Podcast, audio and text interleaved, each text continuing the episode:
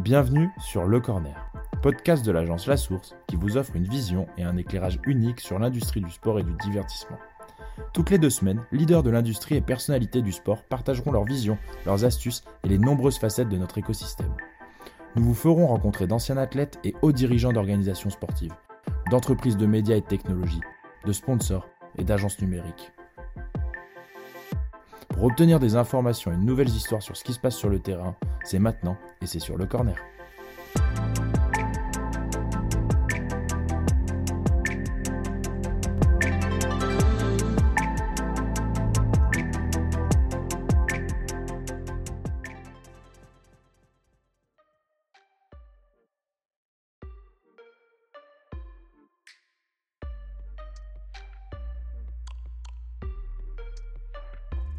Nouvel épisode Le Corner, on a eu la chance de s'entretenir avec Adrien de Chevenier. Adrien s'occupe de la transformation digitale au sein de l'UCI. On a parlé vélo, futur du vélo, e-cycling et bien sûr tous les enjeux qui y sont liés. On vous souhaite une bonne écoute.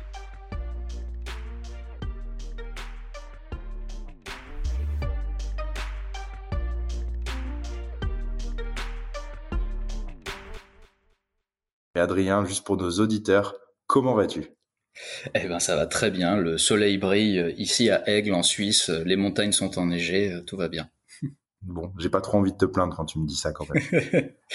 Dis le bordelais. Exactement. Euh, Adrien, on a l'habitude de poser une, première question à, nos invités pour tout simplement euh, planter le décor. Est-ce que tu peux te présenter s'il te plaît? Ouais, alors Adrien de Chevenier, j'ai 39 ans, je suis l'heureux papa de deux enfants et euh, je suis en charge de tout ce qui est digital pour euh, l'Union cycliste internationale, donc euh, l'organisation fêtière du vélo depuis maintenant 4 ans. Ça, fait déjà 4 ans que tu es là-bas? Eh ouais. Ah, le temps passe. Hein. C'est les années Covid, on n'a pas trop, pas trop mesuré. On est, ouais, on est tous tombés dans un espace-temps super bizarre et, et, je me suis rendu compte que ouais, un peu, un peu comme pas mal de monde, on a anticipé. Tu vois, c'est ça le, talent des, des, précurseurs, anticiper le déplacement hors de Paris dans des contrées plus vivables. Donc ouais, bah écoute, ça fait quatre ans. Hmm. Déjà quatre ans. Nous, on s'est connus un petit peu avant. On s'est mmh. connu dans ton passage euh, chez ASO euh, pour différents projets, que ce soit le Dakar, le Tour de France, la Vuelta, etc. C'était passionnant. Euh, tu mmh. connais aussi ma passion pour le vélo, donc euh, je pense qu'on se retrouvait aussi pas mal là-dedans. Est-ce que tu es capable de nous raconter un peu ton parcours, sachant que là, on parle beaucoup d'organisations dans le sport, mais tu as aussi travaillé dans des organisations qui sont plus orientées dans le digital au global. tu peux faire un peu ton, ton parcours qui t'amène jusqu'à l'UCI Ouais, alors écoute au final, ça fait sept ans que je suis dans l'industrie du sport, mais euh, à la base, j'ai fait toute ma carrière euh, dans, les supports digitaux au global, on va dire, euh, que ce soit dans la banque en ligne, dans le recrutement, dans le marketing B2B2C, enfin dans tout un tas de différentes sociétés et structures. ce qui m'y a amené, c'est un côté toujours un peu un peu geek, bidouilleur entre guillemets qui m'a pris assez assez tôt. Euh, mais je dois avouer que la relation digitale, en tout cas, c'est un peu faite par hasard. Parce que mon stage de troisième, pour te dire à quel point ça remonte, euh, c'était dans une maison d'édition en ligne. Euh, je crois que ça devait être en 98 ou quelque chose comme ça. Donc ça fait ça fait déjà un certain temps. Comment? Qui s'appelait zeroheure.com. Je sais même pas s'ils ont encore, euh, s'ils ont survécu, mais à l'époque, on parlait déjà de, de e-book, de choses comme ça avant que, avant que tous les supports euh, type Kindle et autres euh, fassent un raz de marée. Euh, c'était déjà comme ça en 98, je me souviens de tout ça. Et euh, bah voilà, ça a un peu un peu défini le parcours professionnel. Mon premier stage en entreprise, c'était chez MSN quand j'étais en école de commerce, donc à l'époque où il y avait encore Windows Live notamment Messenger avec euh, les buddies. Envoyer des whiz. Exactement, j'étais celui qui définissait la durée du whiz. Euh, donc euh, non non, c'était c'était un peu la belle époque. à l'époque, on lançait on lançait Windows Live Search, qui était l'ancêtre de Bing. il y avait encore tout ce qui était blog et ainsi de suite. Donc ouais, c'est un peu c'est c'est un peu à l'ancienne, on va dire. Puis au final, j'ai toujours trouvé que c'était un environnement chouette, qui bougeait beaucoup qui était un peu différenciant par rapport à la masse de mes camarades d'école de commerce qui travaillaient dans le marketing. Et puis, euh, bah voilà, j'ai décidé de creuser et au fur et à mesure, euh, me voilà.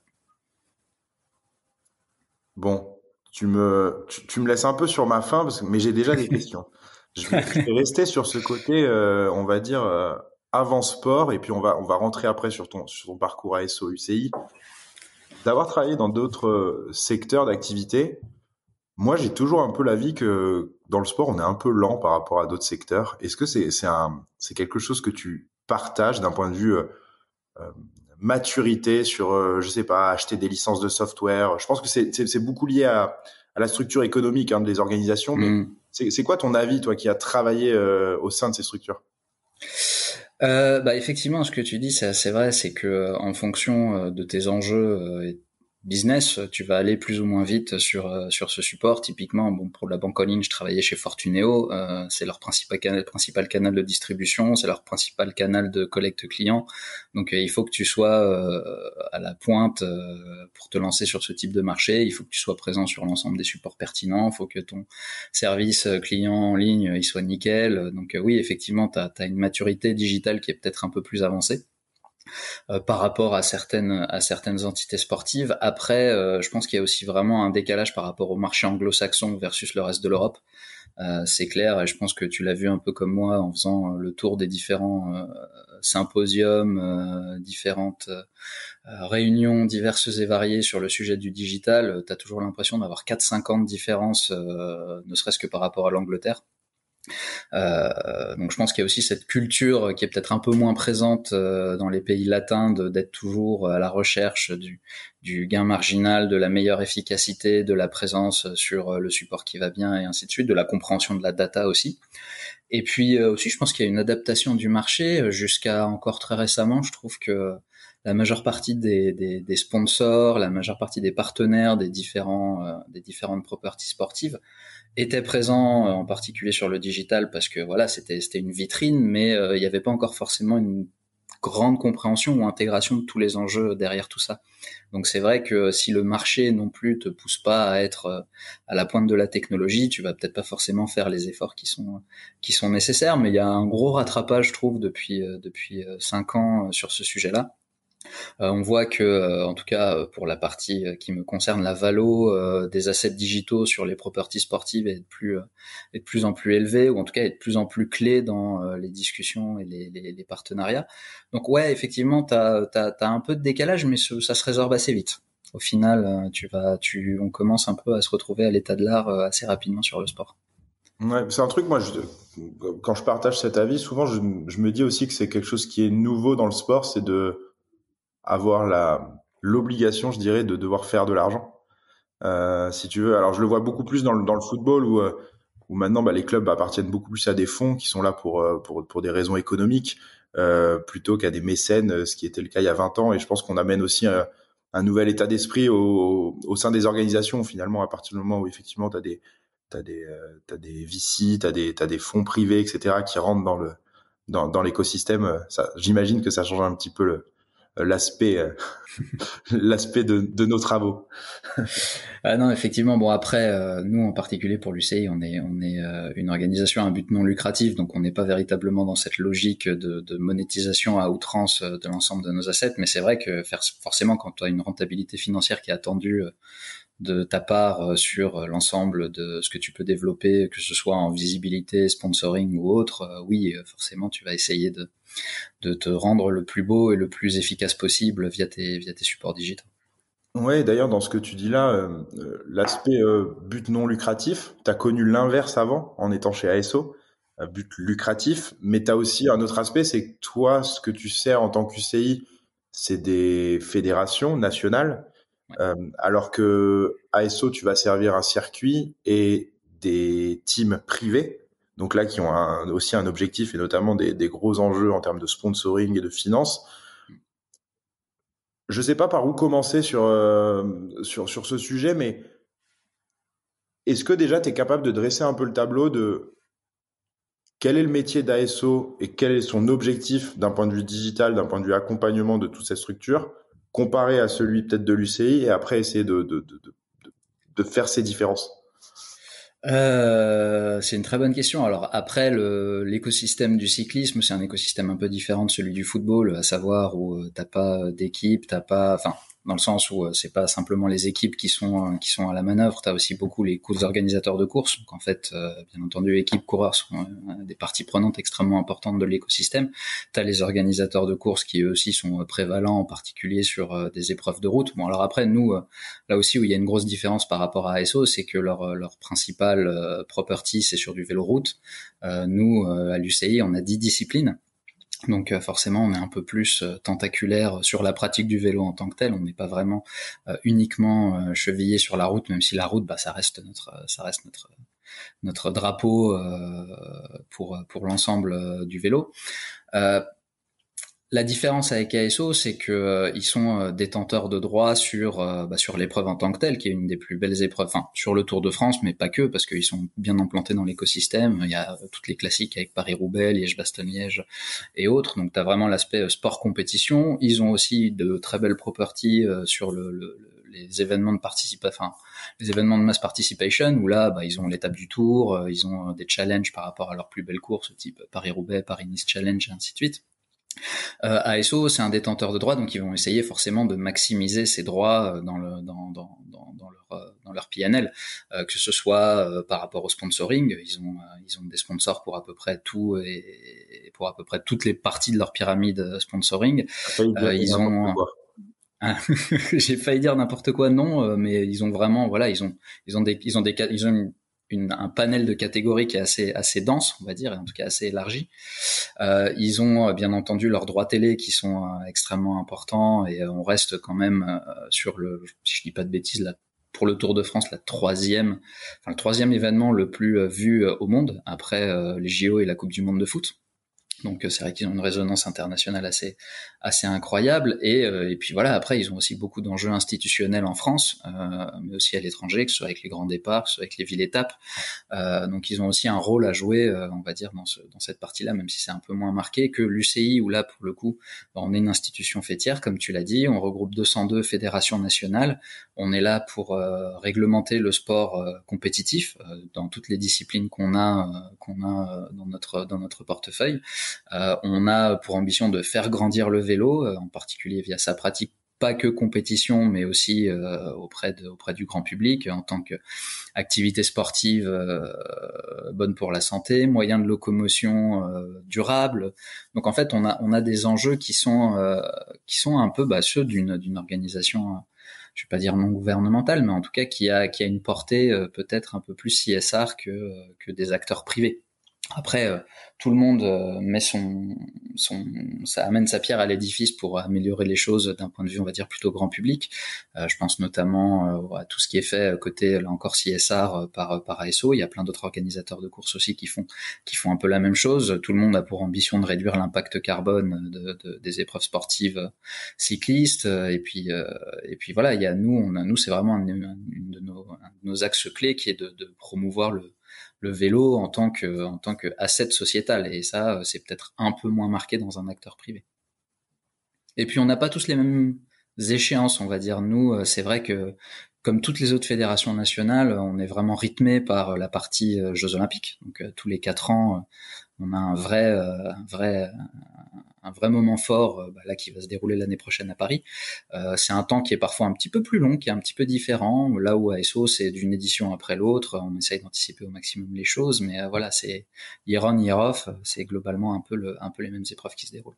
Et encore, vous n'êtes pas là, pour moi, la fédération internationale la plus touchée par ce genre d'événement parce que tu as quand même un championnat du monde chaque année dans chaque discipline, comme, comme tu disais, tu en as 10 qui restent des événements super suivis. Alors peut-être un peu plus en France grâce au succès de notamment d'Ala Philippe, mais je pense que je pense que vous n'êtes pas là. Pour moi, là, en tout cas, la, la fédération la moins euh, comment dire, la moins impactée ou la plus impactée, pardon, par euh, par tout ça, quoi. Euh, mais c'est intéressant de, parler des JO et on va y revenir parce qu'effectivement, tu as des moments clés et, quand on va parler un peu de la structuration de l'UCI, je pense que ça, peut valoir le coup de revenir sur ce sujet.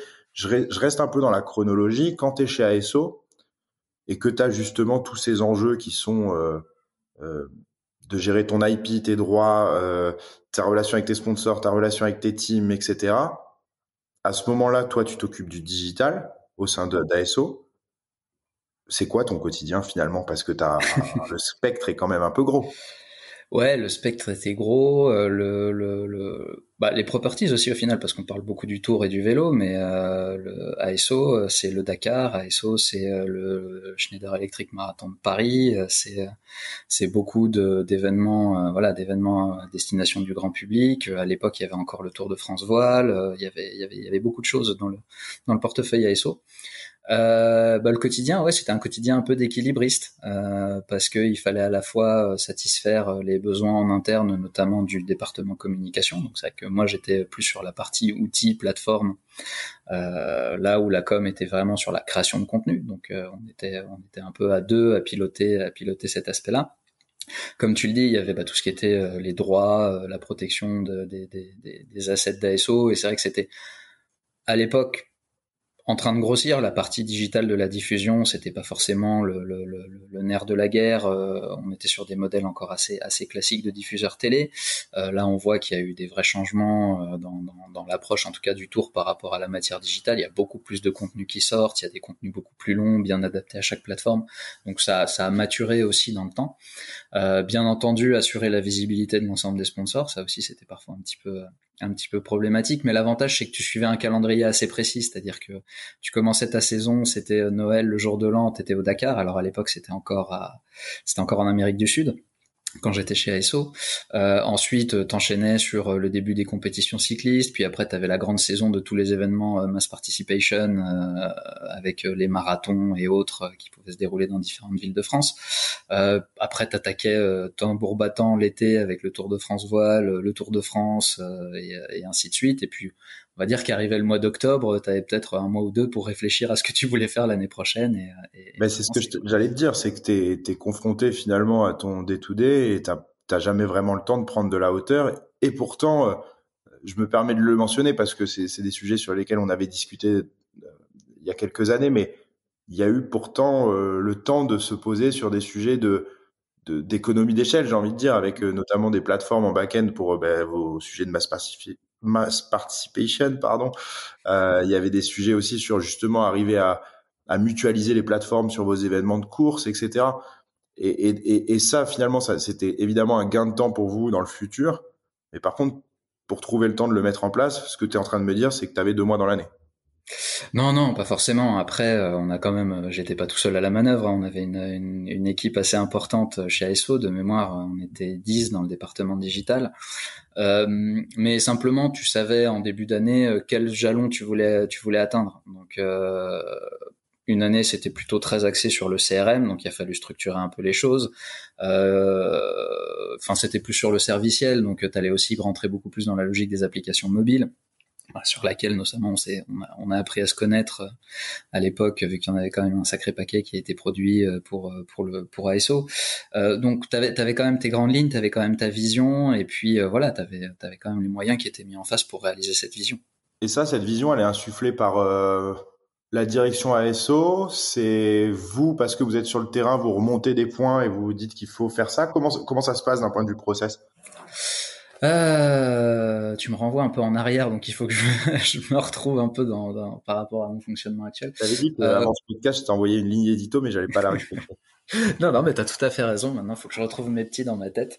Euh, non, alors effectivement, la direction nous donnait des grands axes, que ce soit le groupe Amaury ou, euh, ou le board d'Amaury de, de, Sport Organisation, puisque ASO fait partie du groupe Amaury avec l'équipe. Euh, après, on était aussi force de proposition, c'est-à-dire que quand tu voyais qu'il y avait une certaine valeur ajoutée à développer un axe, typiquement le CRM, la data et ainsi de suite, euh, je dis pas qu'on te donnait carte blanche, mais euh, on, on te laissait euh, les coups des franches pour aller explorer le sujet et apporter quelque chose de, de, de, de viable euh, au comité directeur ce qui était ce qui était vraiment très très appréciable et, et puis voilà après euh, bah, tu es toujours dans une logique soit d'amélioration des process, de gain d'efficience, de gain de productivité ou d'amélioration de ton portefeuille. Donc euh, à partir du moment où tu montres aussi que ce que tu veux mettre en place coche au moins une ou plusieurs de ces cases, généralement tu avais l'appui euh, avais l'appui de la direction. À ce moment-là, tu as un lien déjà avec l'UCI quand même même si les intérêts sont peuvent diverger, euh, tu as quand même un, un, comment dire un intérêt commun, c'est de faire grossir le comment dire l'audience autour du vélo, euh, que ce soit de la mm. pratique, de, juste le fait d'en parler, quoi. Est-ce que du coup à ce moment-là vous avez déjà des liens? Alors moi personnellement non, j'en avais pas parce que j'étais pas dans l'unité cycliste.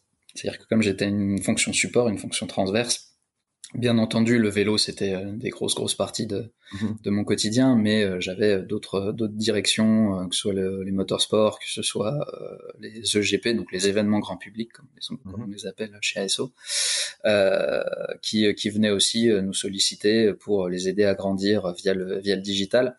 Euh, j'étais pas du tout dans ces discussions, dans ces discussions, on va dire plus, plus à portée euh, sociétale, à portée pratiquant, euh, relation avec les coureurs. Moi, les, les quelques échanges que j'ai eu sur ces sujets-là, c'était plus par rapport à la à la gestion des droits, notamment des équipes, euh, sur l'utilisation des images et ainsi de suite. Donc c'était un prisme très différent que celui que celui qui est le mien actuellement, euh, puisque c'était une ouais, alors c'était une une, une, relation que je vivais majoritairement via Christian Prudhomme, euh, avec qui j'avais l'occasion d'échanger de temps en temps, que ce soit sur sur le tour ou, ou au bureau euh, sur sur ces sujets-là, mais euh, l'UCI faisait pas vraiment partie de mon quotidien euh, quand j'étais chez ASO. Comment tu arrives à l'opportunité UCI justement? C'est bon, tu avais fini un cycle et tu tu, tu commences à chercher euh, autre chose tu, Bon, tu voulais rester sûrement dans le, dans, dans le secteur, j'imagine Bah écoute, euh, le principal euh, moteur derrière ce changement, c'était de vouloir partir de Paris. C'était vraiment plus un driver personnel euh, qu'autre chose. Tu vois tout à fait ce que je veux dire. Euh, on était en train de réfléchir à construire notre famille avec ma compagne, avec ma femme, devrais-je dire plutôt. Et, et, voilà, on se disait que avoir l'opportunité de sortir de Paris pour avoir des enfants, c'était quelque chose qui était qui était assez euh, salvateur, on va dire. Euh, sachant qu'on était quand même, nous, on était dans le 7e arrondissement de Paris, on vivait derrière le bon marché, on était des parigots purs et durs euh, avec la capitale chevillée au corps. Mais voilà, on se disait qu'on avait envie de partir un peu. Il y a eu une première tentative via Ubisoft ça a été un petit peu la pause euh, bizarre entre ASO et l'UCI.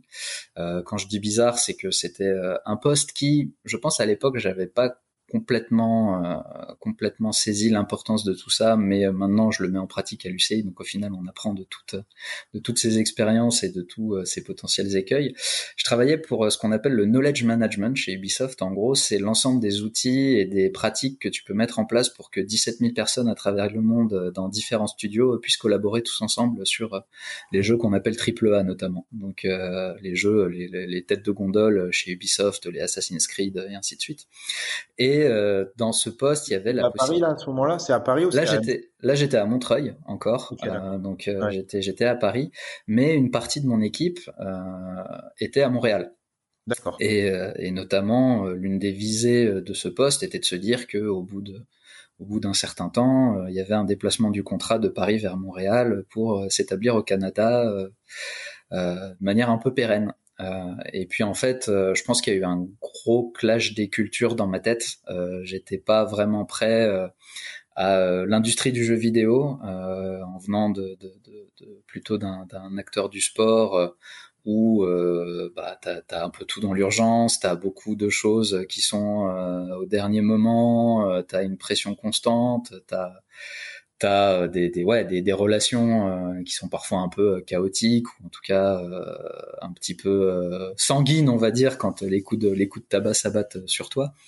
Et là c'était un, un environnement qui était complètement différent. C'était beaucoup plus beaucoup plus feutré beaucoup plus beaucoup plus calme. Et et puis au final, je me suis rendu compte que c'était pas forcément une industrie dans laquelle dans laquelle j'allais m'amuser énormément. Euh, le gaming, je comprends tout à fait euh, les enjeux, l'attrait, le game as a service, et ainsi de suite, toutes les évolutions. Il y a beaucoup beaucoup de choses qui se passent dans cette industrie qui, toi en plus en tant que que, que personne issue du digital, euh, te, te motive énormément parce que voilà, t'as des t'as des moyens et ainsi de suite pour pour développer tout un tas de choses. Euh, je pense que j'étais pas prêt à l'aspect non plus trop euh, interne de la mission. Euh, c'est vrai que knowledge management, c'est euh, en gros décider s'il vaut mieux mettre Yammer euh, ou Facebook entreprise comme réseau social, sachant que il y avait déjà eu beaucoup de tentatives en interne sur des plateformes spécifiques, que tu t'adresses à une population de développeurs. Donc, c'est-à-dire que si tu fais pas ce qu'ils ont envie que tu fasses, ils le feront dans leur coin. Donc c'était aussi ça une grosse partie du, du, du jeu, c'était un peu jouer au chat à la souris avec avec les différents studios pour essayer de s'assurer que les best practices étaient bien suivies. Et, et puis voilà, puis à la fin de, la période d'essai, on s'est un peu dit que c'était pas forcément le bon fit euh, et le bon match entre les deux. Et à ce moment-là, bah, l'opportunité UCI est apparue. Et, euh, voilà. Donc euh, me voici euh, débarquant en Suisse tout début 2019 pour venir passer mes entretiens avec avec Bertrand Vedovoto qui était mon manager de l'époque. Et puis et puis voilà. Et donc là, ton histoire avec l'UCI commence. Tu arrives au sein d'une organisation qui est dans quel état à ce moment-là? Et quels sont tes objectifs? Qu'est-ce que tu euh, qu'est-ce que tu y fais? Euh, Alors mon, je vais pas dire mon premier rôle parce que c'est toujours mon rôle, euh, c'était de euh, développer toute la partie euh, contenu, plateforme, audience de l'UCI, donc vraiment faire rayonner le cyclisme sous toutes ses formes auprès des audiences les plus larges possibles. Euh, donc c'était vraiment euh, essayer de, renouveler un peu les formats, renouveler les idées, euh, essayer de, structurer un peu l'équipe aussi pour être plus agile sur euh, la partie, je dis des trucs très, qui peuvent être basiques, mais un site internet qui soit véritablement efficace, SEO compliant, qui te montre la grande diversité du vélo, qui te montre quand tu es live et ainsi de suite. Commencer aussi un peu à structurer l'approche marketing sur la partie digitale. C'est vrai qu'il y a un département marketing au sein de l'UCI, mais mais qui est beaucoup moins beaucoup moins staffé, on va dire, que, que celui d'ASO où là il y a, y a, beaucoup beaucoup plus de monde. Et puis et puis voilà, c'était quelque chose sur lequel l'UCI, je dis pas était en retard, mais voilà, avait vraiment envie d'amener de la valeur ajoutée à ses sponsors, euh, avait euh, potentiellement une grande flexibilité en tant que right holder, encore une fois, sur un, ensemble, un ensemble de properties, soit les coupes du monde pour le mountain bike, pour le cyclocross, les championnats du monde que tu as mentionnés, euh, notamment que ce soit sur du valide ou du para, donc il y avait beaucoup beaucoup de choses là-dessus. Et, euh, et puis au fur et à mesure, bah voilà, essayer d'améliorer le storytelling du vélo, participer un petit peu plus aux initiatives, en tout cas mettre plus en avant les initiatives qu'on a, euh, qui s'appellent Cycling for All, euh, les Bike City Labels et ainsi de suite. Donc là aussi, encourager la pratique du vélo au quotidien. Et me voilà, bah, avec avec une toute petite équipe à l'époque. Dans nos euh, locaux à Aigle, en train d'apprendre aussi, mine de rien, parce que c'était des manières de faire un peu différentes, c'est des, des, temps différents. Tu l'as dit, euh, les stakeholders sont aussi très différents. On a des fédérations nationales à servir et à aider à faire grandir euh, pour pour pour voilà pour augmenter le nombre de licenciés, rendre le vélo plus accessible, plus attractif. C'est pas la même démarche que chez ASO, donc il y a aussi tout ça à apprendre. Ouais, et puis c'est pas évident de positionner ton ta marque, si je puis, si je puis parler, si je peux encore parler de marque finalement, parce que ton but c'est de promouvoir le vélo plus que l'UCI peut-être finalement, mais ça doit pas être évident le positionnement entre euh, dire qu'on a envie de promouvoir le vélo partout dans le monde. Euh, bah, il y a une belle histoire avec votre votre, je sais pas comment vous appelez ça en interne, l'académie, le training. Il y a, hmm. vous avez des athlètes maintenant qui euh, qui, qui gagnent des courses. Hmm. Euh, Comment, comment ça se passe à ce moment-là? C'est que vous avez des temps de parole en fonction de la saison, c'est-à-dire que quand vous êtes plus proche du, du championnat du monde, enfin d'un des championnats du monde, euh, on, va, on va exclure Glasgow qui sera, qui sera un petit peu différent parce qu'il y a, y a, tout en même temps et on, on y reviendra.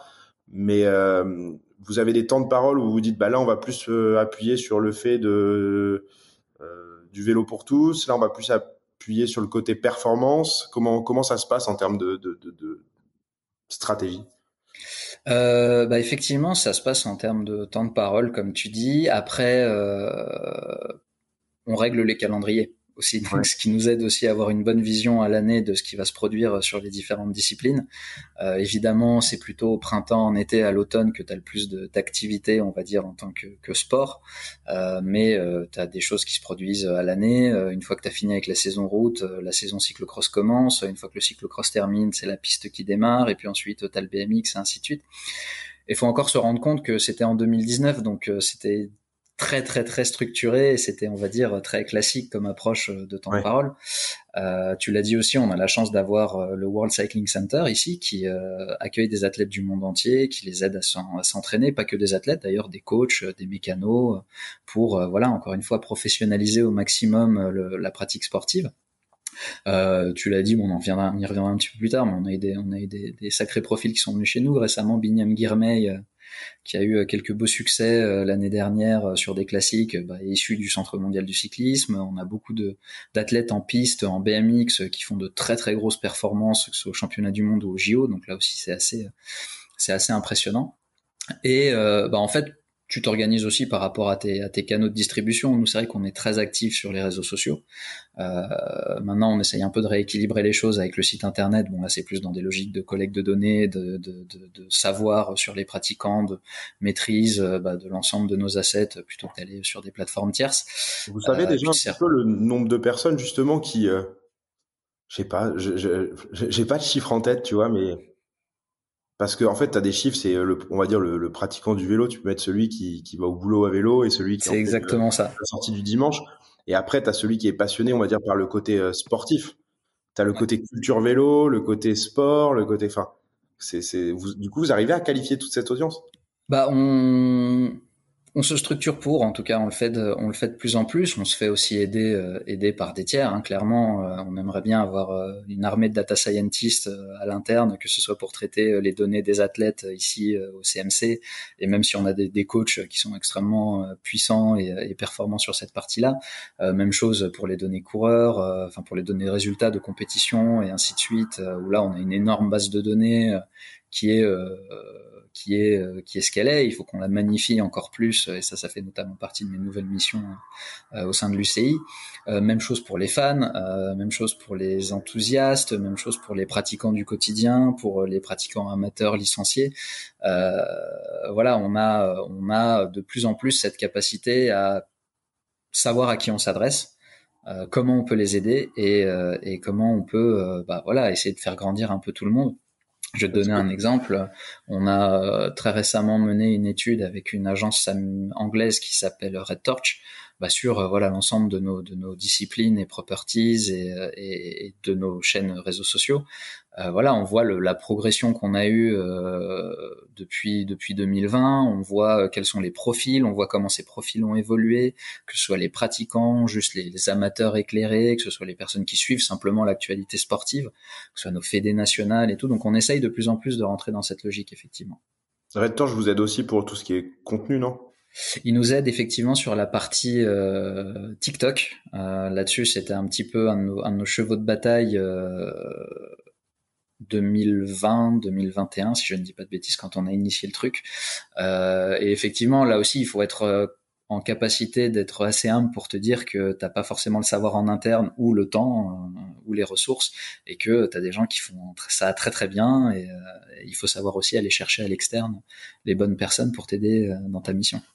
Parce que c'est quand même pas évident pour euh, pour vous parce que le vélo ça reste une pratique où euh, t'as pas besoin d'être licencié quoi. Enfin, c'est horrible hein, ce que je dis pour toi, hein, mais tu c'est c'est et j'aimerais, tu vois, j'aimerais, mais finalement t'as un groupe, euh, t'as un groupe Facebook, un groupe WhatsApp qui va se créer euh, dans ta ville et qui va dire que ça part à 18 h tous les mercredis soirs. Exactement. Et moi, tu vois, c'est typiquement le genre de pratique que je peux avoir euh, et, et j'arrive pas à justifier le fait, fait d'être licencié aujourd'hui. Et en plus, vu que tu as beaucoup d'organisateurs qui sont externes, euh, qui organisent des, des, des, courses, que ce soit de... on parle souvent d'ultra trail, mais il y a aussi l'ultra l'ultra cycling qui existe. Euh, toutes ces courses, en fait, c'est des, des, des prestats externes, quoi. Donc, euh, mm. c'est dur d'arriver à composer ça. Donc, est-ce que vous, vous avez une volonté de, au-delà de la licence, de se dire on crée un ID unique, je sais pas, pour euh, tous les utilisateurs qu'ils aillent faire une course privée ou une course euh, fédérale? Ça, c'est une question qui est, euh, qui est, déjà une très bonne question, bravo, qui est surtout une question qui est un petit peu épineuse parce que, comme tu le dis, ça, ça fait appel à de nombreux stakeholders. Euh, nous, clairement, on est une institution régulatrice, on travaille avec les fédérations nationales, c'est eux nos premiers interlocuteurs. Euh, on parle bien entendu aux organisateurs de courses pour la sécurité des coureurs, pour les impondérables euh, divers et variés, pour l'établissement des classements, des start lists, pour l'établissement des calendriers. Donc on a une activité un peu structurante, en tout cas sur l'activité pro. Euh, c'est extrêmement difficile d'essayer de, de, de, de, de, se dire que tu vas trouver la martingale ou en tout cas la solution qui fera que tu peux euh, partager l'ensemble de ces données euh, pratiquants, comme tu dis. Je dis pas licencié, je dis vraiment pratiquant. Euh, quand tu es face à des acteurs comme Strava, comme, euh, comme d'autres, d'autres qui commencent à émerger et qui sont assez assez regardants, on va dire, sur l'utilisation de leurs données par des tiers. Euh, après, ça nous empêche pas de parler avec ces gens-là, notamment, euh, je te le disais, sur euh, Cycling for All, donc qui est un peu notre initiative, qui est, clairement notre initiative de promotion du vélo pour tous, euh, dans la pratique, dans la structuration des, villes, avec la, promotion des, des, pistes cyclables, des, écosystèmes un peu vertueux pour favoriser encore une fois le déplacement à vélo. Euh, Strava est une entité qui, elle, aide de manière anonyme à identifier les points de passage euh, les, les, axes sur lesquels en fait les cyclistes se retrouvent, soit euh, de manière un peu sportif entre guillemets parce que tu le dis t'as ton groupe ride euh, et puis t'as décidé de te faire une petite boucle un peu sympa de te rentrer dedans parce que voilà t'es avec les copains t'as envie de, tu fais la course au panneau donc voilà c'est toujours un peu un peu plus excitant qu'un petit ride tout seul ou même ton trajet travail maison quotidien mais voilà, on est aussi dans ces dans ces logiques-là d'approcher ces acteurs du marché pour essayer de voir comment on peut travailler avec eux. Euh, de là à te dire que euh, on arrivera au saint graal d'identifier chaque pratiquant, euh, chaque possesseur de vélo euh, et de savoir vraiment ce qui l'intéresse dans cette pratique et euh, pourquoi il utilise son vélo et pourquoi il l'utilise pas aussi d'ailleurs parce que c'est parfois aussi tout aussi riche d'enseignement. C'est une vision qu'on a, mais je pense qu'on on en est encore un peu loin dans sa réalisation pure et dure. Ouais, et puis mais sans rentrer, tu vois, dans un, sans être, ouais, dans un utopisme euh, euh, absolu, j'ai envie de te dire, pour moi, c'est ok si ça vient de de l'extérieur, de, de, de, de, comment dire, d'acteurs privés. Euh, pour moi, Strava, ce qu'ils ce qu'ils font, c'est génial et, et, et, ça sert. Ma question, c'est plus de me dire, est-ce que est-ce que toi, tu es capable d'aller capitaliser sur un Strava, sur un Swift pour la pratique, euh, pour la pratique sur Home Trainer, sur tout ça en fait, parce que ça te donne quand même des infos clés sur, euh, comme on disait, la typologie de pratique, etc. Et peut-être d'aller chercher un peu plus loin sur le message que tu veux donner, parce que je pense que quand tu es l'UCI, enfin, pour le coup, c'est vraiment un avis perso, tu vois, mais pour moi, le vélo, c'est un peu, tu vends aussi un lifestyle, tu vois, derrière tu, tu, tu, tu, vois, tu parlais un peu de tout ce qui va être euh, CSR, tout ce que tu veux véhiculer comme image. Euh, ouais, au-delà de faire du vélo, bah oui, il y a un aspect écologique aujourd'hui qui est qui est qui est certain. Euh, mais il y a, je sais pas, je pense que c'est aussi un état d'esprit de, de, de, nature, de voyage, mmh, de, clairement. de, plein de trucs, tu vois. Et, et c'est pour ça que je me demande à quel point tu peux arriver à à capitaliser un petit peu sur euh, sur tous ces acteurs externes et qui sont qui sont qui sont qui sont nombreux forcément donc forcément c'est un peu plus dur. bah en tout cas nous c'est des gens avec qui on échange régulièrement parce que voilà ils ont des ils ont des, des manières différentes de voir les choses ils ont accès à des informations différentes que les nôtres nous c'est vrai que c'est majoritairement accès à date sur la partie sportive euh, et sport pro plutôt. Euh, mais voilà, je sais que c'est une problématique qui est commune aussi à l'ensemble des fédérations. Je repense à mes discussions que j'ai pu avoir avec mes, camarades de l'UEFA, euh, avec avec d'autres fédérations qui eux aussi ont des bassins de pratiquants qui au final ne demandent pas de licence. Euh, c'est sûr que c'est facile pour une fédé qui a accès à une feuille de match euh, tous les dimanches avec tous tes pratiquants, tu sais qui a marqué, tu sais, enfin voilà, tu peux rentrer dans des logiques de, de stats et de, data qui sont extrêmement puissantes, mais euh, bah, n'empêche que moi quand je jouais au foot un peu plus jeune, bah c'était soit à l'urban avec des potes et, c'était voilà notre petit plaisir une fois par semaine, soit c'était en bas de chez moi à taper dans le ballon Ouais, et puis c'est la c'est la rançon du succès aussi, c'est-à-dire que quand tu es un sport populaire qui peut justement être accessible euh, partout, euh, bon là tu as quand même besoin d'un vélo, mais après une fois que tu as un vélo, finalement tu as, juste besoin de pédaler. Euh, c'est sûr que le tir à l'arc, tu vas éviter d'en faire dans la rue, sinon il peut y avoir des petits problèmes. Donc euh, effectivement, bon après ça dépend. Forcément, ouais, tu auras une base moins élevée, tu vois, tu auras une base moins élevée de de de, de, de comment dire, de, de, pratiquants non identifiés. Tous tes pratiquants seront identifiés, mais du coup, tu as une plus petite base aussi euh, euh de, de, de, comment dire, d'utilisateurs potentiels de euh, tes outils, etc. Quoi. Euh, non, exactement. Et puis après, euh, est-ce que est-ce que c'est véritablement notre rôle de traquer tout le monde et ainsi de suite? Je suis vraiment pas sûr que ce soit ce soit la mission de l'Union cycliste internationale. Nous, ce qu'on veut, c'est que les gens soient sur des vélos et qu'ils en tirent le meilleur bénéfice. Après, euh, que ce bénéfice soit quantifiable ou non, bah voilà, c'est aussi comme tu le disais par rapport à un lifestyle tu peux être tous les jours sur ton vélo, faire que 5 km parce que euh, de ton travail jusque chez toi, ça te prend 2 km et demi, mais euh, voilà, le, ces petits instants que tu auras eu euh, à l'air libre, quand je dis à l'air libre, c'est à l'opposé de, des transports en commun ou de ta voiture ou autre, ne serait-ce que d'être un peu dehors et de d'avoir une petite activité physique, bah voilà, nous on est déjà extrêmement gagnants en ayant en ayant de ce type de pratique. Et c'est ça qui est marrant parce que finalement, et c'est peut-être aussi parce que j'ai un positionnement encore euh, plus au sein des organisations qui, euh, qui essayent de générer du, euh, du business. Euh, vous, il n'y a pas vraiment en fait de valeur empirique sur la mesure du succès. C'est que si tu que ça parle un peu plus du vélo et que tu que tu es plus dans les tendances, tu as un peu déjà gagné ton défi, quoi. Alors sur cette partie-là, oui. Après, nous, on a quand même des métriques, notamment sur la pratique sportive pro, qui font que on sait si c'est bien débrouillé ou pas. mais euh, mais euh, mais effectivement, euh, c'est c'est nous tout tout moment où un enfant monte sur un vélo et commence à apprendre à pédaler, voilà, c'est c'est une victoire déjà gagnée pour nous, effectivement. Et euh, je sais plus qui m'avait fait la réflexion quand je suis arrivé, j'avais trouvé ça assez marquant. Euh, C'était que le vélo, c'est euh, le seul sport que tu pratiques quasiment de ta naissance jusqu'à ta mort. Parce que techniquement l'impact euh, sur ton physique est pas est pas énorme. C'est pas comme la course à pied. Tu sais pas c'est pas un sport d'impact euh, sur le sol. Euh, c'est pas comme le football où tu peux te faire des grosses entorses. Bon bien entendu as la pratique inhérente c'est quand même un sport d'équilibre entre guillemets. Quand tu te mets à rouler es en équilibre. Et quand tu t'arrêtes bah malheureusement si t'as pas mis les pieds par terre tu tombes. Mais mais voilà c'est quelque chose qui m'avait vraiment marqué parce que c'est vrai en fait. Quand tu réfléchis bien c'est le sport que tu peux pousser le plus longtemps dans sa pratique et quand je dis sport, c'est encore une fois avec euh, toutes les notions que ça peut avoir, que ce soit du sport élite jusqu'à en fait simplement monter sur son vélo. Et donc des audiences potentielles un peu plus âgées. Et donc euh, un défi aussi pour euh, toi, j'imagine, dans le digital, parce que il faut, comment dire, mettre des outils à disposition qui visent un public et une tranche d'âge un peu plus large. Alors après, c'est euh, un constat qui est peut-être un petit peu plus vrai sur certaines disciplines que d'autres. Euh, euh, notamment, je repense à l'espèce de d'image qu'on se fait tous du Tour de France où c'est ton grand-père qui t'emmène au bord des routes pour pour venir regarder l'épreuve. Et puis c'est moi c'est aussi comme ça que je l'ai découvert. C'était chez ma grand-mère en Haute-Savoie à regarder passer le tour. C'est comme ça que j'ai été un peu pour la première fois de ma vie confronté au vélo. Sportif en tout cas enfin en tout cas pro.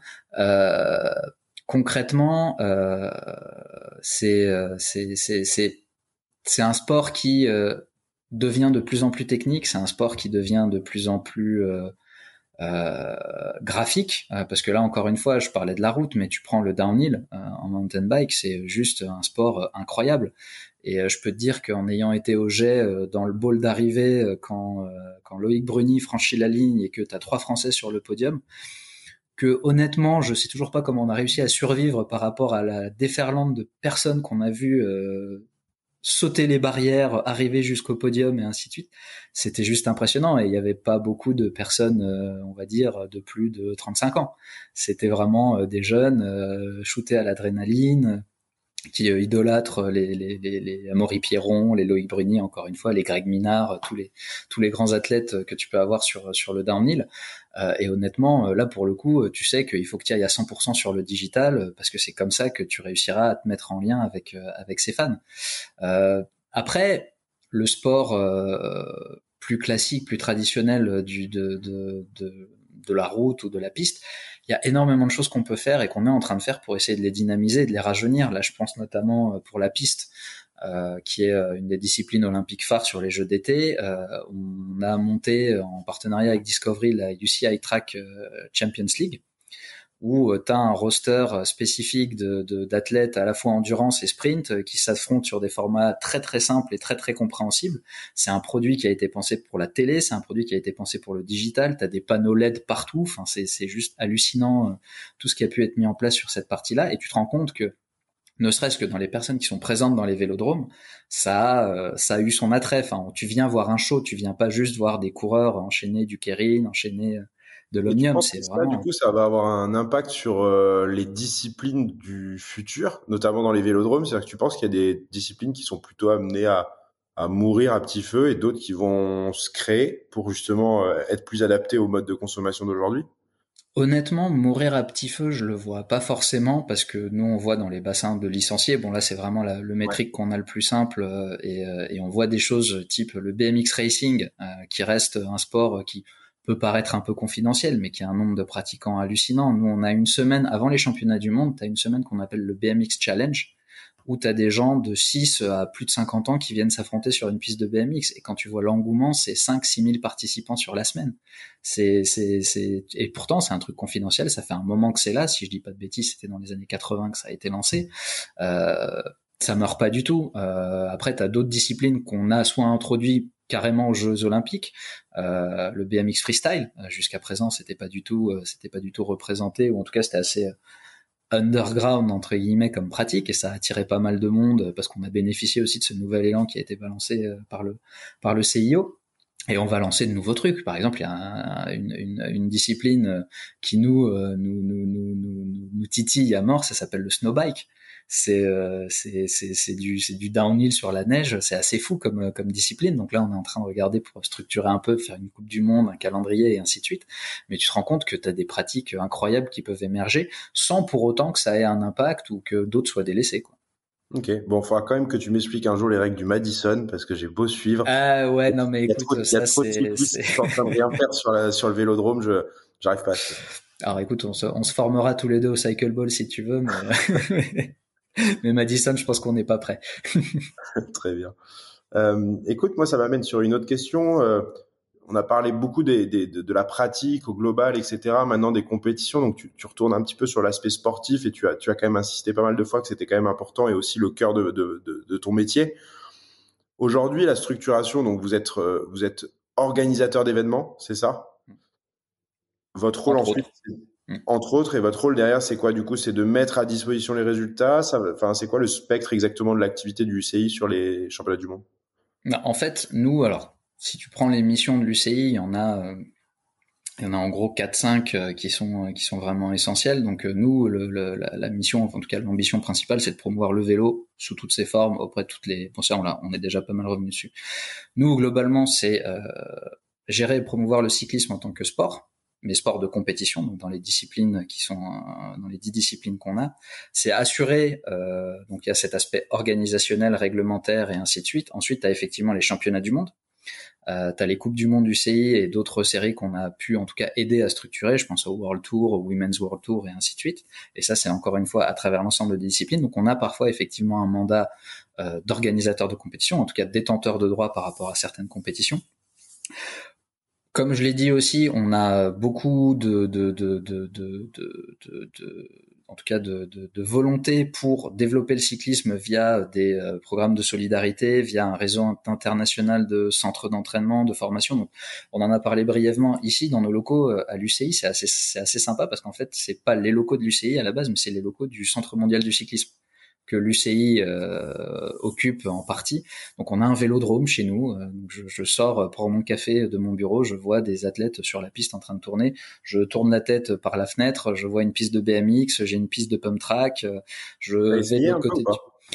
Alors, euh, BMX, euh, on a des initiations. Euh, simplement, je dois avouer que mon, Alors, je sais pas si c'est mon courage ou ma peur, ont fait que j'ai préféré pas tenter l'aventure, surtout qu'on a des, on a des histoires de, de, de bah, justement de phase de découverte des salariés de l'UCI qui ont pas forcément bien terminé ou en tout cas qui ont fini avec quelques quelques quelques os cassés on va dire. Euh, mais la piste oui on en fait on en fait très souvent. On a la chance d'avoir la piste qui nous est ouverte euh, tous les mardis en hiver. Donc euh, bah t'as as un certain nombre de membres du staff qui vient qui vient rouler. Donc voilà donc nous on a quand même cette grosse cette grosse partie de promotion de solidarité et autres on en a parlé beaucoup aussi. T'as tout, euh, t'as toute la partie euh, promotion du vélo en tant que pratique sportive saine, que moyen de locomotion, que moyen de désengorger les villes, que moyen de voilà de de, de, de, transport durable par rapport euh, par rapport à d'autres. après, on a aussi nos missions bah, qui sont inhérentes à toute notre activité sportive, à savoir garantir l'intégrité du cyclisme, que ce soit via sa gouvernance, via euh, l'équité, euh, l'égalité homme-femme. Donc en fait, on a un rôle un peu politique, on a un rôle véritablement institutionnel, on a un rôle de détenteur de droit, on a un rôle de formateur. Donc on fait un peu tout en fait dans le vélo euh, et c'est ça qui est aussi super chouette. On en revient aux problématiques de création de contenu, de parler de tout et de toutes les disciplines en même temps. au final, c'est ce qui fait un peu la singularité de notre boulot, c'est qu'on a plein plein de choses différentes à faire. Et donc je reviens un peu sur ce côté sportif, cette année, c'est un tout petit peu particulier par rapport au championnat du monde. Euh, tu m'as, tu m'as, tu m'as beaucoup parlé du fait que vous aviez un calendrier, donc du coup, tu peux un peu étaler ton travail au, sur 12 mois. Là, cette année, c'est un petit peu différent, non? Euh, alors cette année c'est un petit peu différent. Bon déjà on va dire les depuis 2020 j'ai toujours un petit peu différent. Chaque chaque mois. il y a déjà d'aller en Australie, je pense c'était c'était un périple. Euh, ah bah oui, enfin t'as t'as 20 t'as 24 heures minimum de trajet, donc oui c'est un sacré périple, mais euh, mais voilà c'est aussi ça la mission de l'UCI, c'est-à-dire que le, d'autres organisateurs de courses vont un peu plus loin en Europe pour faire des grands départs. Nous on installe carrément notre notre épreuve dans des territoires sur lesquels t'as pas forcément l'habitude de voir du vélo. Bon, l'Australie si, parce que t'as le Tour Down Under, c'est des choses qui sont. La pratique cycliste est quand même bien ancrée dans le dans le paysage sportif, mais euh, typiquement en 2025 on va au Rwanda euh, et ça, c'est une première euh, de partir sur le continent africain pour des championnats du monde route, euh, parce que voilà, on sent qu'il y a une appétence monumentale pour ce type de ce type. T'as un, un, documentaire sur Netflix sur le Tour du Faso. Ouais, exactement. Bah, tu vois, c'est c'est et c'est des des trucs quand tu vois le mur de Kigali sur le Tour de Rwanda, c'est euh, impressionnant. Enfin, ça n'a rien à envier euh, au virage de l'Alpe d'Huez.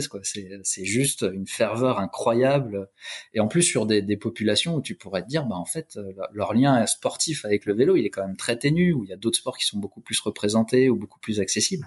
Bah là non, t'as toute la ville qui vient regarder ce qui se passe quoi et c'est impressionnant.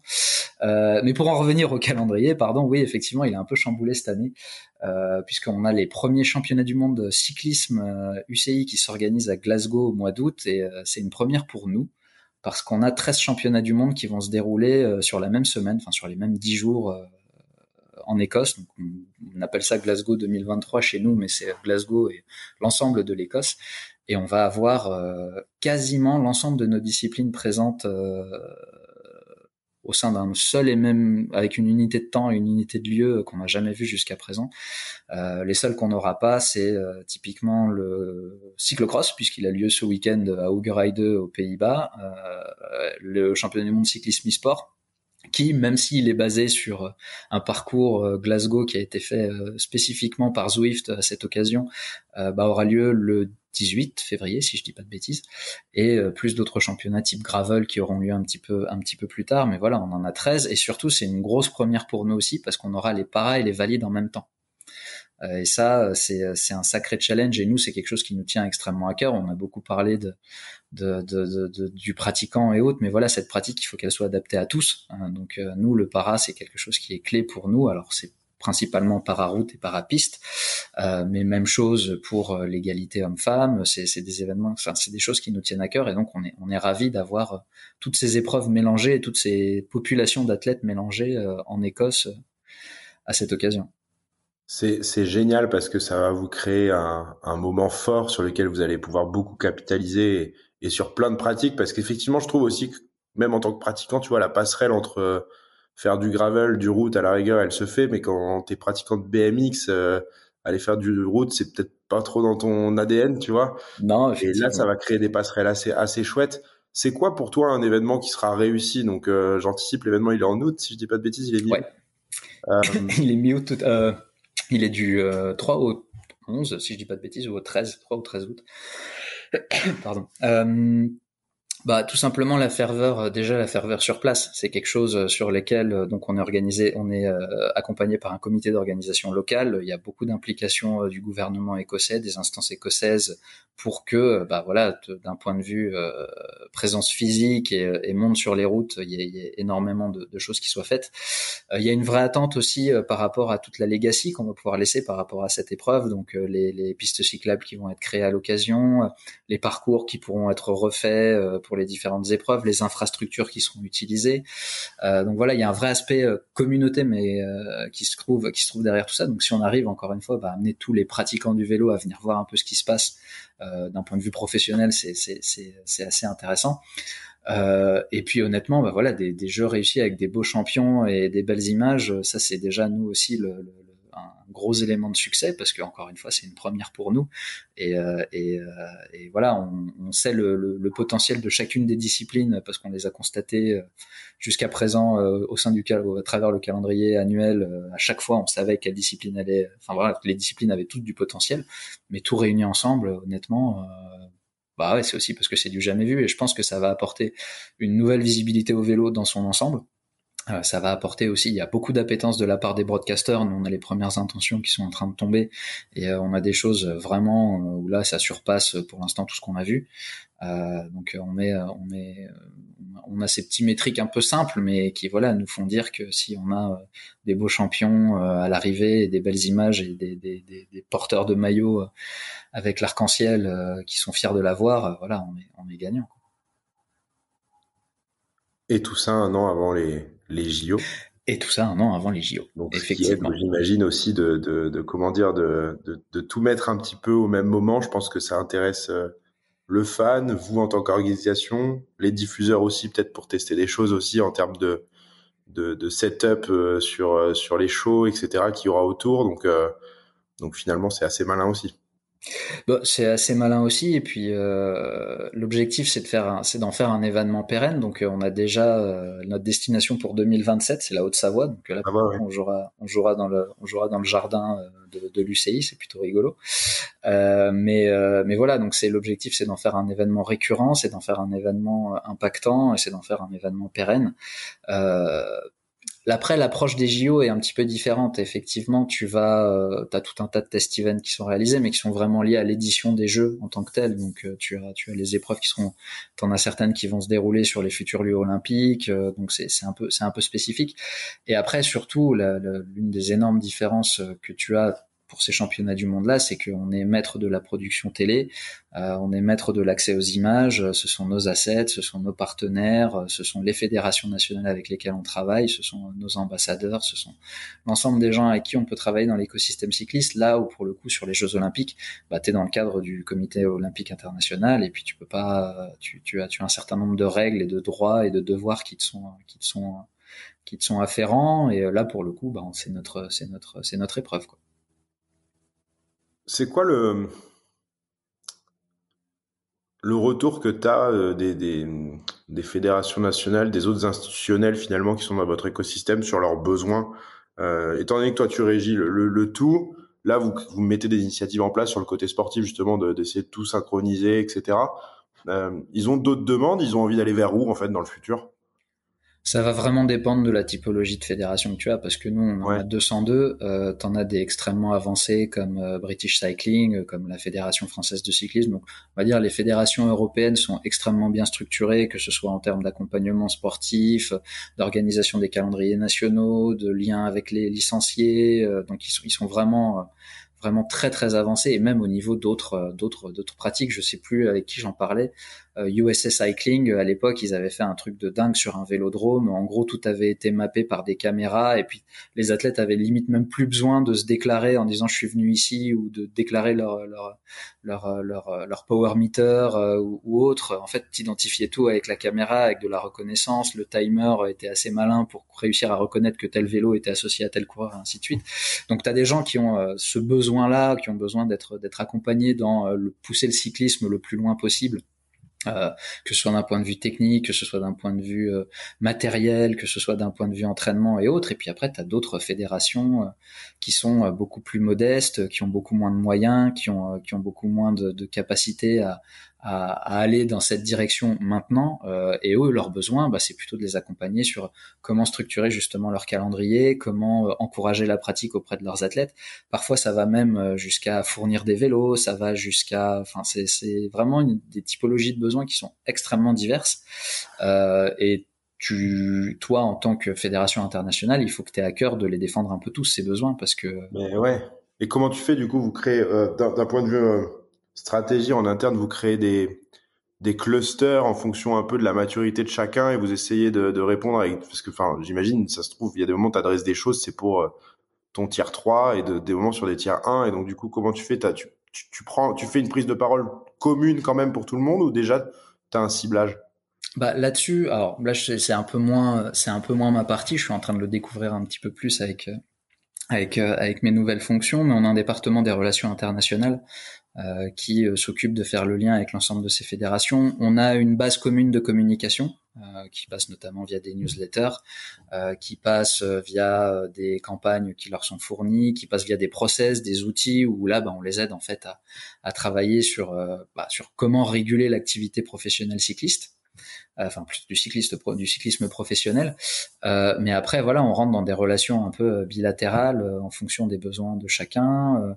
On sait qu'on va euh, potentiellement être plus en lien avec certaines fédérations euh, quand on a des championnats du monde qui se déroulent chez eux. Donc là, je pense euh, notamment à ce qui s'est passé à Saint-Quentin en Yvelines ou à Nantes ou au Jet, où on a été en très très fort lien avec la Fédération française de cyclisme parce que ça se déroulait chez eux. donc voilà, encore une fois, on essaye de s'adapter en fonction des calendriers, en fonction des besoins, en fonction aussi bah, des, difficultés rencontrées par les uns et les autres. Donc mais après, oui, on regarde, on a accès aux bases de licenciés, donc on regarde quelles sont les plus grosses nations en termes de nombre de licenciés, mais ça rentre pas forcément en lien, en tout cas de mon point de vue, je voudrais pas dire de bêtises, mais ça rentre pas forcément en ligne de compte dans le traitement euh, d'une fédération par rapport à une autre. Et, et, euh, ça va être un peu ma dernière question pour, euh, pour dire élargir un peu le sujet. C'est quoi la place dans le futur du, de tout ce qui va être euh, vélo électrique, VAE, etc.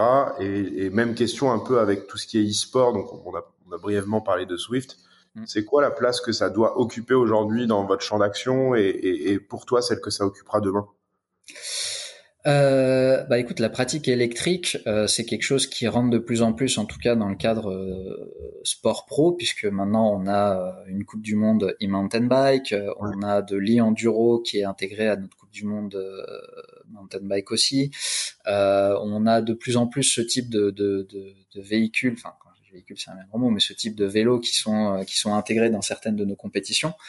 Après, euh, nous aussi, on le voit clairement comme étant le moyen de démocratiser le vélo auprès de auprès du plus grand nombre. Euh, le nombre de personnes à qui tu parles et quand tu dis, enfin, moi en tout cas en tant que, que, que membre de l'UCI, euh, je leur dis bah ouais je travaille dans ce vélo. Ah ouais alors moi typiquement avant j'arrivais plus à faire de vélo mais depuis que j'ai mon e-mountain bike, je suis mes petits enfants, je reprends une pratique sportive et même euh, encore une fois au quotidien tu le vois dans les villes le nombre de VAE euh, qui sont qui sont là que ce soit en location que ce soit en propriétaire des gens qui les ont achetés et autres. Euh, moi, je sais que j'ai un exemple très bête dans la famille. Ma femme euh, adore se balader à vélo avec les enfants sur sur les sièges, mais c'est un vélo électrique parce que ouais, Evian, là où j'habite, ça grimpe un peu.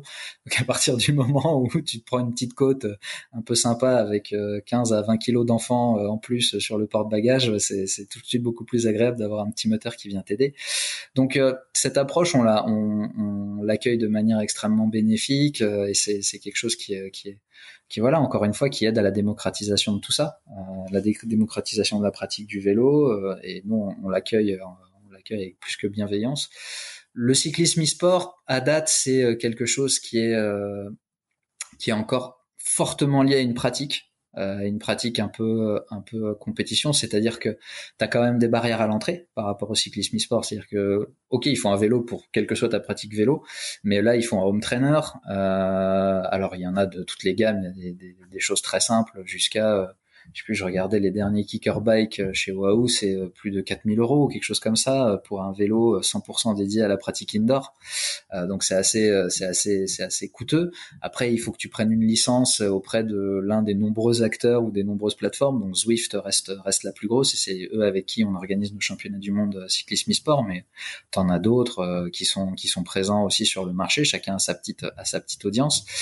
Euh, donc il y a un vrai aspect euh, pratiquant un peu hardcore, on va dire à date. Euh, mais ce qui est étonnant, c'est que les premiers champions euh, du monde qu'on a eu sur le cyclisme e-sport, c'était pas des cyclistes pros, ou en tout cas, on se rend compte que des gens qui peuvent gagner les championnats du monde cyclisme e-sport bah, peuvent ensuite devenir pros, sont pas forcément des pros en tant que tels.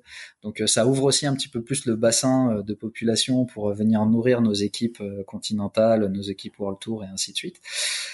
Honnêtement, c'est la gamification euh, de la pratique. C'est quelque chose qui n'existe pas encore euh, vraiment de manière démocratique au sein du vélo. Il y a très peu de sports en fait où tu te rends compte que l'e-sport en tant que tel euh, est lié à une pratique physique.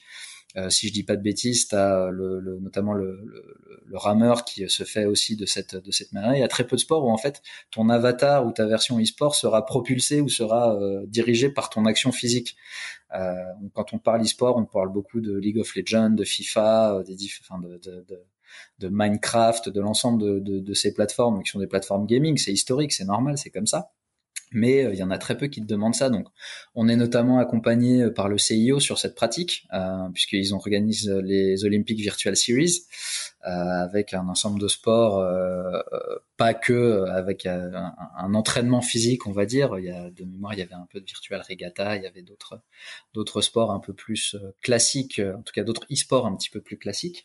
nous aussi, on a la chance d'avoir un président, David Lapartien, qui est président de la commission e-sport au sein du CIO, donc ça nous pousse aussi à aller un peu plus loin dans, dans cette chose-là. Et puis, euh, ouais, honnêtement, c'est l'un des aspects du futur du vélo. C'est se dire que, que cette pratique euh, qui était euh, un peu plus, euh, un peu plus, euh, comment dire, un peu, un peu plus confidentielle juste avant le Covid a complètement explosé lors des différents confinements. Et, et, voilà, donc c'est un aspect qui rend aussi la chose potentiellement attractif à des gens qui seraient pas montés sur des vélos à la base. C'est clair.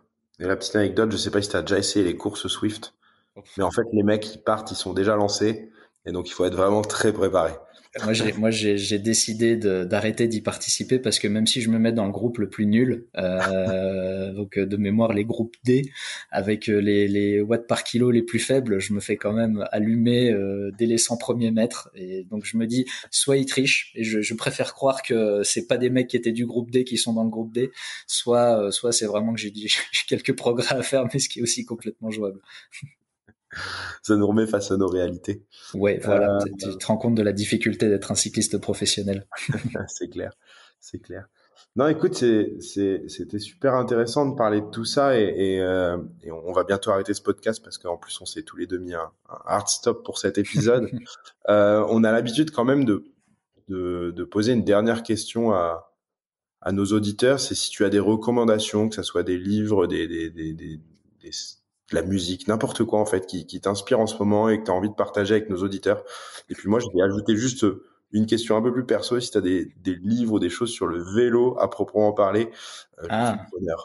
Euh, alors écoute, là pour le coup c'est pas du tout lié à mon activité professionnelle, c'est plus lié à mon activité personnelle. Comme les enfants ont 3 et 18 mois, autant me dire que tout ce qui est télévision et écran euh, a un peu disparu de mon quotidien depuis un certain temps. Euh, cependant, je profite souvent d'être sur le home trainer pour regarder des séries, donc là j'attends de me trouver la, la, foi et la motivation pour me faire le premier épisode de The Last of Us qui dure 1h20, mais ça veut dire qu'il faut que je sois 1h20 sur le home trainer, donc ça va être ça va être un peu dur à négocier auprès de la famille. Euh, non, là dans les derniers livres que j'ai lus, il y en a deux que j'ai beaucoup aimés. Il y en a un qui s'appelle 18.3, qui est un polar d'une euh, d'une euh, d'une euh, romancière qui s'appelle Pauline Guéna, qui a en gros euh, passé un an de son existence à la PJ à Paris et, et qui parle un peu, qui s'en est servi pour pour construire tout un tout un ensemble de personnages voilà par rapport euh, par rapport à la police et, et qui te montre un peu l'ampleur de la tâche, les difficultés du quotidien. Moi qui ai toujours beaucoup aimé les polars, j'ai trouvé que c'était assez sympa d'avoir cet ancrage très très réel. Euh, et le dernier que j'ai lu véritablement, euh, puisque j'ai fini hier soir, euh, c'était euh, Ma vie en t-shirt de Haruki Murakami. Euh, donc le fameux auteur japonais d'un Q84 et, mmh. et que j'aime beaucoup parce que il a il a la capacité de te raconter euh, tout un tas de trucs qui sont passionnants sur des petits détails du quotidien. Et en fait, euh, là, dans le livre, tu as euh, bah, tous les t-shirts un peu catégorisés, genre les t-shirts de surf, les t-shirts avec des dessins d'animaux, euh, les t-shirts euh, promotionnels. Euh, enfin, donc et c'est assez marrant parce qu'il structure tout ça et comment les t-shirts qu'il a accumulés tout au long de sa vie ont, ont participé à son, son effort créatif, ont structuré un peu sa, vie du quotidien jusqu'à ce que, bah, en fait, il se rende compte que par rapport à un t-shirt qu'il avait acheté, il a écrit une nouvelle. Cette nouvelle, c'est devenu un lit, c'est devenu un film. Donc tu te dis juste par rapport à un t-shirt où il y avait écrit Tony Takani ou quelque chose comme ça, c'est devenu quelque chose de culturel. Donc ça m'a ça m'a un peu ça m'a un peu scotché. Et euh, livre sur le vélo, euh, écoute, récemment, euh, je l'ai acheté, mais j'ai pas encore eu le temps de le lire, le dernier livre de Guillaume Martin sur la philosophie du, du, coureur en peloton, qui est Guillaume Martin, qui est un peu un peu un, un, philosophe au sein du peloton pro euh, sur la route. Je crois qu'il a une licence de philosophie, ou je sais plus s'il a un doctorat, je ne sais plus quel, quel profil c'est. Mais euh, voilà, il, te remet un peu tout ça en contexte euh, et, il développe des, des, des, traits de pensée par rapport à l'individualité du coureur au sein de cet énorme groupe un peu bruyant qui est le peloton. Et c'est assez intéressant.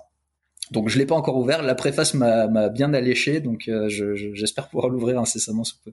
Bon, je te, je te laisse encore deux trois semaines du coup et puis tu m'écris pour me dire si ça vaut le coup que je l'achète ou pas. Ça? Ok, je te, au pire je te le passe. Pas ça. je te dis, ouais, je, pense, si je l'ai pas fini dans trois semaines, je te le file et puis tu me diras comment c'est. ouais, voilà, on, on alterne. Merci beaucoup, Adrien. Est-ce que tu as d'autres choses à ajouter avant de, avant qu'on raccroche? Euh, bah non, merci beaucoup euh, de l'opportunité qui m'a été donnée. Euh, sautez tous sur vos vélos, même si euh, fait pas forcément beau ni forcément chaud, euh, ça reste ça reste quand même un super super moyen de, communication, un super moyen de de, de, se tenir en santé et, et, voilà, de partager, de découvrir. Donc n'hésitez pas à vous laisser porter par vos roues pour aller dans des lieux encore inexplorés. Eh bien parfait. Faites du vélo. Merci à tous. Salut. Ça y est, vous êtes arrivé à la fin de cet épisode.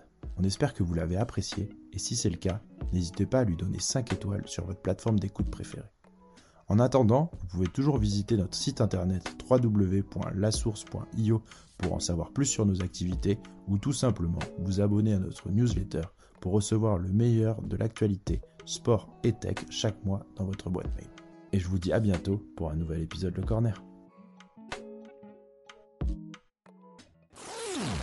Le corner.